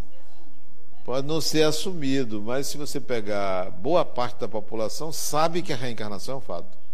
Pode não estar até na crença religiosa que a pessoa pratica, mas sabe, né? Até você assistir filmes, novelas, está lá a pessoa falando na próxima encarnação, na próxima vida. Então isso já não tem tanto preconceito. Né? É. Então, eu estava aqui muito mais do que uma, um questionamento, eu estava aqui refletindo e vendo uma constatação, tanto do que, do que Djalma e do que Adenauer trouxeram, porque, de fato, a gente que, no, especificamente no meu caso, dirige uma, uma, uma casa espírita, a gente sabe do quanto esse, entre aspas, poder, né, essa hierarquia, de certa forma é necessária, né, porque a condução realmente não é fácil. E quando Adenauer utiliza uma palavra chamada competição, a gente não sabe nem de onde é que aquilo é, é, é transparece, mas de fato a gente percebe isso. Então eu ficava pensando aqui também sobre, quando se fala aqui, quando eu ouvi sobre arquétipos, sobre uh, self, sobre ego, sobre todo esse universo e essa linguagem junguiana, a gente constata que, de fato, dentro no Espiritismo, eh, do quanto é necessário a gente abarcar outros conhecimentos e, de fato, prosseguir nessa, nesse caminho de conhecimentos que o Espiritismo ah, não só abraça, como difunde para a sociedade. Então, ah, muito mais do que um questionamento, é uma constatação e um agradecimento. Agora, eu senti, assim, talvez uma carência de se falar, de se tocar também em algo dentro de uma perspectiva da Casa Espírita em relação ao movimento federativo como um todo, em que pese também inexista a tal da hierarquia. Mas algumas das, das, das decisões que são tomadas lá, uh, e a gente percebe, não chegam até nós. Então, eu queria que vocês se pudessem comentar sobre, sobre isso, né? de fato, da realidade do que acontece nas casas espíritas, e aí eu posso falar sobre a que eu conduzo já há algum tempo, e agradecê-los por esse, entre aspas, banho de, de, de sabedoria que hoje aqui foi, foi passado para todos nós. Obrigado. Sou eu? Sou eu? Olha, é uma coisa interessante você colocar. O movimento espírita, como nós estávamos falando aqui, ele não, não é organizado. Já se tentou organizar, mas não se conseguiu. Aliás, uma, até no Brasil houve uma modificação. A Denal estava falando aqui do centro, e eu estava imaginando, mas o, o primeiro centro espírita chamava-se Sociedade a Sociedade Parisiense de Estudos Espíritas. Não levou nem o nome de centro. Aqui no Brasil foi que se divulgou mais o nome de centro. E houveram tentativas de se organizar, de ter uh, entidades que fossem aquelas que dessem a última palavra, que ditassem normas, orientações. Mas, felizmente, o desenvolvimento do Espiritismo no Brasil seguiu um modelo anárquico ou seja, cada um fez a sua. O, uma pessoa chegou assim, deu vontade, ou era médium, ou era marido da médium, ou era amigo do médium, sei lá, ou simplesmente deu vontade, fundou o centro, o outro fundou, outro, um outro fundou, e como a estrutura social nossa legal permite, então isso cada um pode tomar a sua própria decisão. Por exemplo, todos os centros que eu fui presidente, nenhum foi adesa a nada, não se ligou a ninguém nós fazíamos aquilo que nós achávamos que devíamos fazer dentro do nosso conhecimento de doutrina espírita, daquilo que nós achávamos que deveria ser feito. E que é isso que acontece, que é o que você faz no centro que você dirige, o outro faz no, no centro como aqui se faz. Agora, o que une, na verdade, é o ideal geral que todos têm. É o ideal de divulgar uma mensagem imortalista, de falar sobre a reencarnação, dos princípios espíritas, porque cada um fala do seu jeito, da sua maneira, dentro daquilo que atinge cada um públicos específicos, que vão gradativamente adentrando nisso. interessante que eu, eh, quando se falava, eu me lembrei que o Vantuil de Freitas foi presidente da Federação Espírita Brasileira durante muitos anos. Um dia, no programa de Geraldo de Aquino, na Rádio Mundial, ele deu uma entrevista e depois Geraldo de Aquino eh, colocou isso, mandou imprimir e divulgou. Ele disse que uma vez havia ainda o, o Confúcio, ainda não havia federação espírita, era o Centro Espírita Confúcio, uma reunião que eles faziam, e ele um dia, ele, a família dele era muito rica, ele era dono de, a família dono de laboratório, laboratório Mantuil, e aí ele passou com o carro para colocar gasolina, era uma época que todo mundo, para você ter, ter carro, tinha que importar, tinha que ter dinheiro. Aí, ele, quando o, o, frentista terminou de botar a gasolina, pediu para ele uma carona. Aí, você não podia me dar uma carona para tal lugar? Eu disse, posso. Ele entrou e disse, você vai fazer o quê? Ele disse, eu vou numa reunião. Eu disse, é, você me levaria nessa reunião? Não, não é uma reunião como a do senhor. não é uma reunião como a do senhor. É, que era uma reunião de candomblé. Né? Ele disse, mas você me levaria? Ele, tá bom, leva. Ele foi. Quando chegou lá, um, ele começou a ver no terreiro, um, espírito se comunicava, chamava Pai Francisco. O camarada fazia exibições. Ele pegava uma faca, fazia uma cruz no chão, andava, ficava de costas, o camarada incorporado, o médio incorporado pelo, por esse espírito. Jogava e caía no centro, sem ele olhar. Aí ele começou a ir lá, ficou interessado. Ah, e o pai Francisco disse para ele o seguinte: Olha, você tem uma fazenda em tal lugar. E ele tinha, fazenda de é. Você quer comprar a fazenda vizinha sua? Ele disse: É. Ele disse: Olha, essa semana ainda vão lhe oferecer a fazenda para você comprar, mas não compre agora não.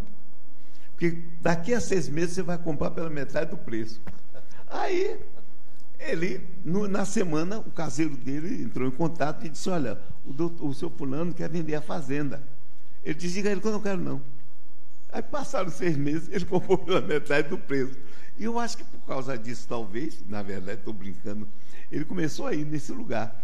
E um dia, na reunião do, do grupo Confúcio, é, viraram para ele e disseram assim: é, uma mulher começou a criticá-lo. Todo mundo criticando, mas você está indo no candomblé, não sei o quê, BBB e tal.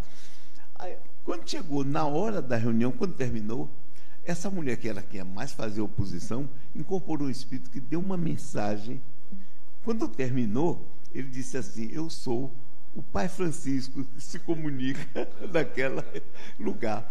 Porque o problema é o seguinte: eu atraio pessoas para lá que nunca viriam para um centro espírita, mas que vão lá e com isso eles vão gradualmente entrando. Quer dizer, uma forma de doutrinação, de trazer para o movimento.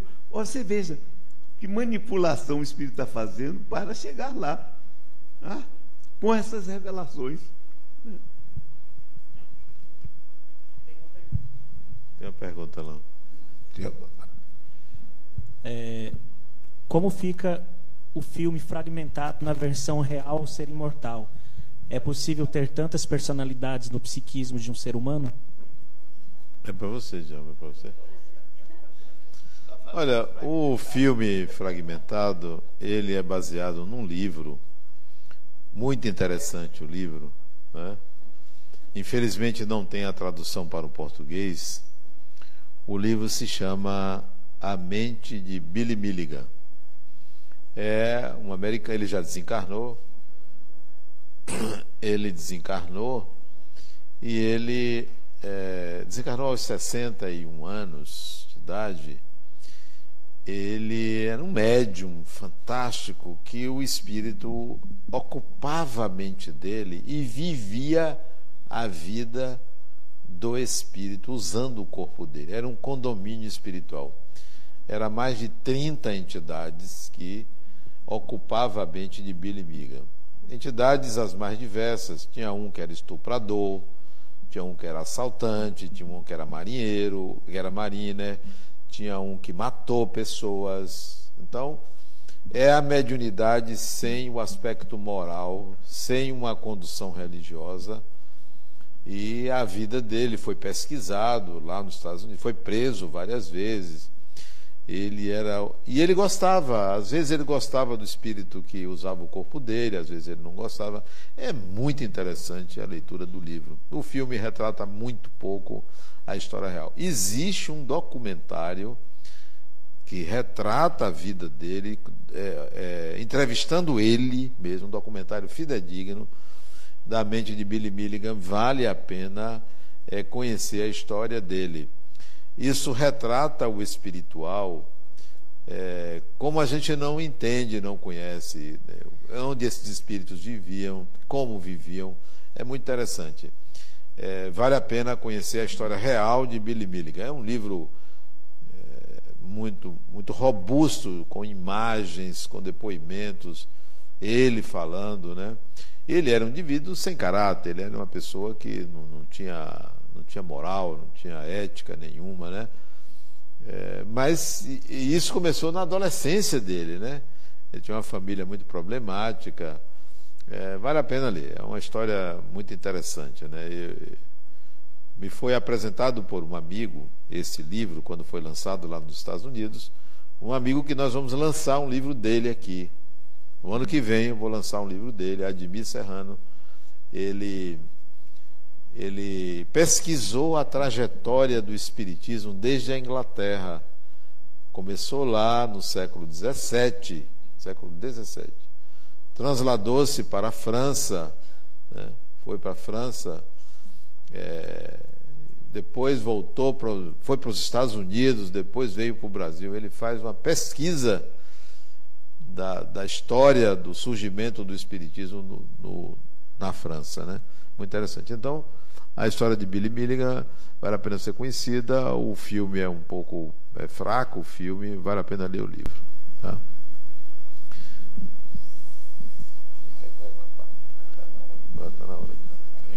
Olha. É breve um comentário e uma pergunta, Adenauer. É, eu ingressei no Espiritismo aos nove anos de idade e depois de uma experiência de EQM, eu me, me vi é, contestando as ideias que eram apresentadas no centro, porque entendia que eram ideias muito voltadas à moral religiosa, muito voltada à culpa, ao Deus que castiga, e a maioria dos centros já eram assim. E eu entrei aqui, nunca consegui fazer parte de nenhum centro que me sentia muito incomodada com isso, né? Essa coisa limitante, as crenças limitantes. Quando eu entrei aqui, eu entrei de cabeça, eu já estou aqui há muitos anos, e eu entendo que aqui é muito libertador. É, Adenauer nos impulsiona isso, a, ao autoconhecimento, à aquisição de habilidades, a acelerar a, a nossa evolução e isso é muito, muito positivo. A pergunta que eu tenho a fazer é: você já tem, Adenauer, planos de dar continuidade a esse trabalho tão bonito e tão importante nas próximas encarnações? Eu já me candidato a trabalhar com você nas próximas. Eu tenho, só estou aguardando Djalma desencarnar para levar esse plano adiante. Então, o próximo passo é a desencarnação dele. Ele vai conduzir a próxima etapa, né?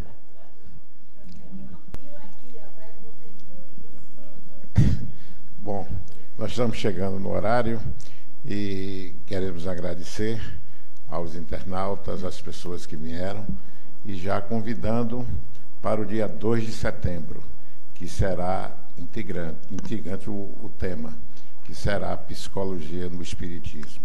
Aí vamos ter um banho de. Está, isso está assim florescendo muito nesse, nesse centro aqui, não é? E eu tenho uma notícia, eu ia falar, coincidência de. Nós viemos dia 2. Numa reunião da MAS, é, Djalma prometeu que ele só desencarnaria depois de dezembro para cumprir o, o, colóquio, né?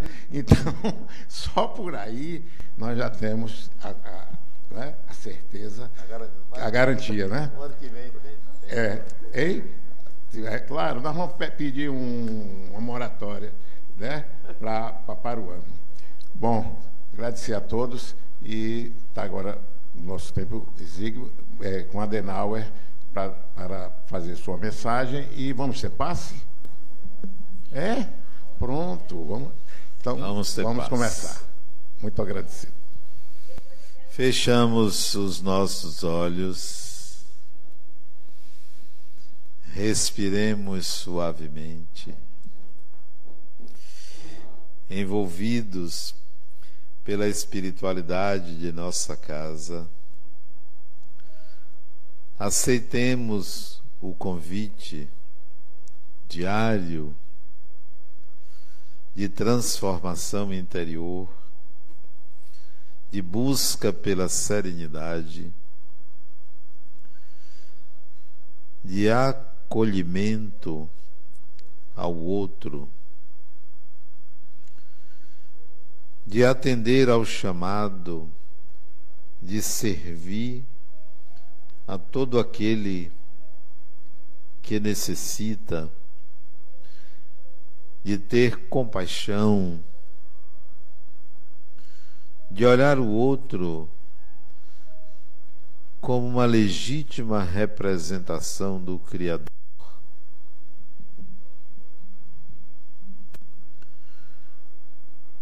De compartilhar a encarnação com as pessoas de uma forma leve, compreensiva, respeitosa a diversidade em que se encontram os personagens envolvidos por essa espiritualidade que sempre nos convida ao amor, a entender que vivemos numa sociedade que está doente que precisa de nós e cada um de nós para a eliminação da violência, para que o materialismo não avance com as suas teias que sugam a energia espiritual de que somos portadores pelos convites que nos aprisionam, que exacerbam os nossos sentidos, que sintonizemos com essa espiritualidade.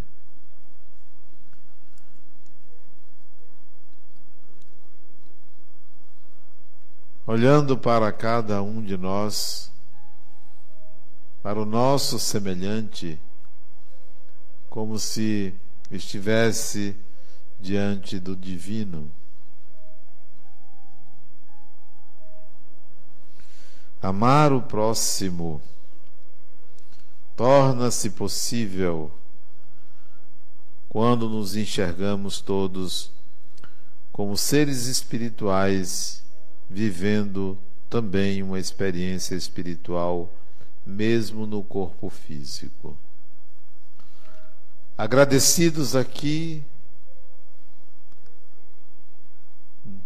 por compartilhar essas experiências, pela presença de vocês, agradecidos ao Mestre Jesus pelas lições, pela autodeterminação, pela perspectiva espiritual de apresentar a sua mensagem àquela época, nos despedimos nessa tarde.